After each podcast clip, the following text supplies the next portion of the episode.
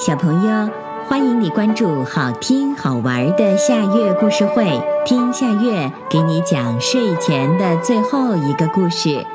你准备好了吗？现在夏月故事会开始啦！飞上天空的小猪。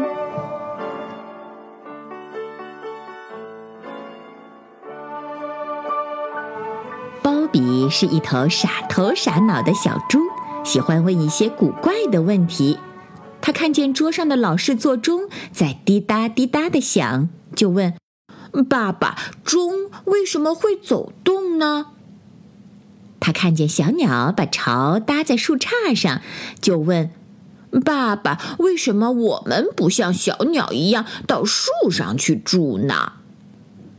朱先生被鲍比的古怪问题弄得头昏脑胀，这些问题他可从来没想过，自然回答不上来。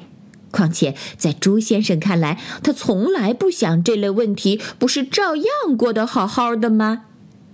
小猪鲍比得不到满意的解答，就自己动手把钟拆开，弄得零件满地都是，惹得朱先生和朱太太十分生气。不过，鲍比总算明白过来，座钟里有个钟摆，一晃一晃的，带动着许多齿轮做机械运动，钟的指针才走个不停。为什么猪不能住在树杈上呢？小鲍比想不出头绪来，就去问鸟先生。鸟先生用唱歌般的声音回答说：“我们鸟类长着翅膀，住在树上出入很方便。”小猪包比连连点头。对了，猪不能住在树上是没有翅膀的缘故。可是，猪为什么不长翅膀呢？小猪包比陷入了更大的疑问。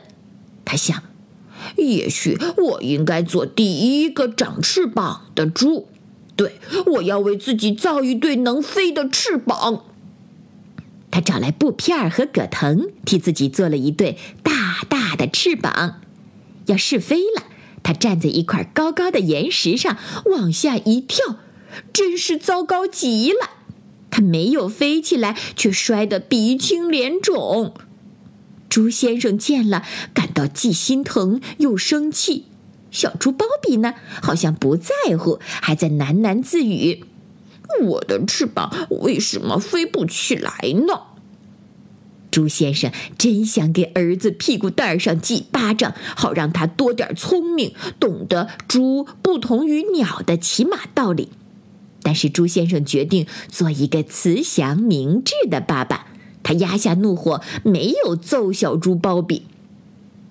然而，小猪鲍比要学小鸟飞翔却摔得半死的消息变成了大笑话，传遍了森林。许多动物见到它就悄悄指点着说：“瞧，那就是爱冒傻气的小猪鲍比。”猪先生憋了一肚子的烦恼，儿子鲍比的所作所为真叫他脸上无光。难道我的儿子真的犯了傻病？猪先生不安地想。我可得好好的验证一下。他把鲍比带到一棵树下，问：“鲍比，你能爬到这棵树尖上去吗？”小鲍比想了想，说：“爸爸，我能爬上去。”猪先生大吃一惊，沮丧的回到屋里喝闷酒去了。过了一会儿，他听到鲍比在屋外欢快的嚷着：“爸爸，我爬到树尖上了！”猪先生又惊又气地走出门，见地上倒着一棵树，鲍比坐在树尖上一摇一摆的，像坐跷跷板呢。原来鲍比把树砍倒了，他正坐在树尖上呢。猪先生一时不知说什么好，完全给弄糊涂了。儿子鲍比到底是不是傻呢？还是决定再试验一次。鲍比，我想吃草莓，你能给我种出来吗？猪先生故意为难鲍比。现在正是隆冬时节，哪里能种出草莓呢？爸爸，没问题，过些天保证你有草莓吃。小猪鲍比爽快地答应了。猪先生心事重重地看着鲍比忙开了。鲍比在温室旁搭起了一个塑料薄膜的暖棚，不几天，棚里的草莓开花结果了。暖棚外面飘着鹅毛大雪，小鲍比却提着满篮子红红的新鲜草莓放到猪先生面前。爸爸，请你吃草莓。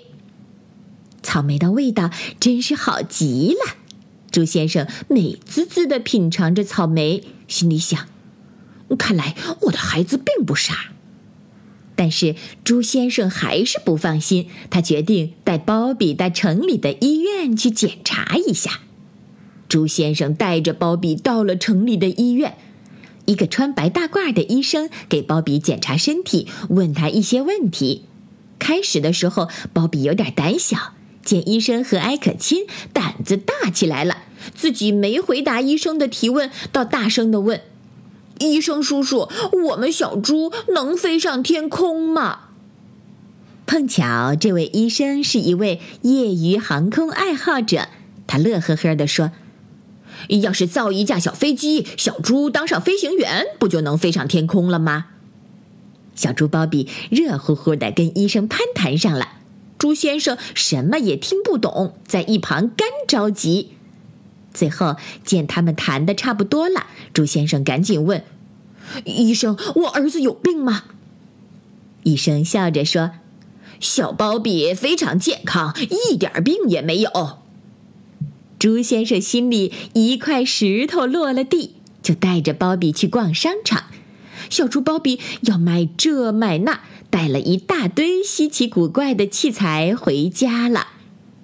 回到森林里，小猪包比忙碌了三天，把他带回来的器材组装成一架微型直升飞机。他驾着飞机飞上了森林上空，真的成了大森林里第一个飞上天空的小猪。瞧那傻气的小猪包比，要是那玩意儿一头栽下来，够他受的。森林里的动物又在指点议论。这回猪先生心里一点儿也不觉得难堪，他笑眯眯地看着天上的飞机，想着等鲍比下次起飞的时候，他也要搭上飞机去尝尝飞翔的滋味儿。小朋友，这个故事的名字是《飞上天空的小猪》，这也是今天的最后一个故事。现在到了该睡觉的时间，好好的睡一大觉，做个美梦。我们明天再见啦，晚安。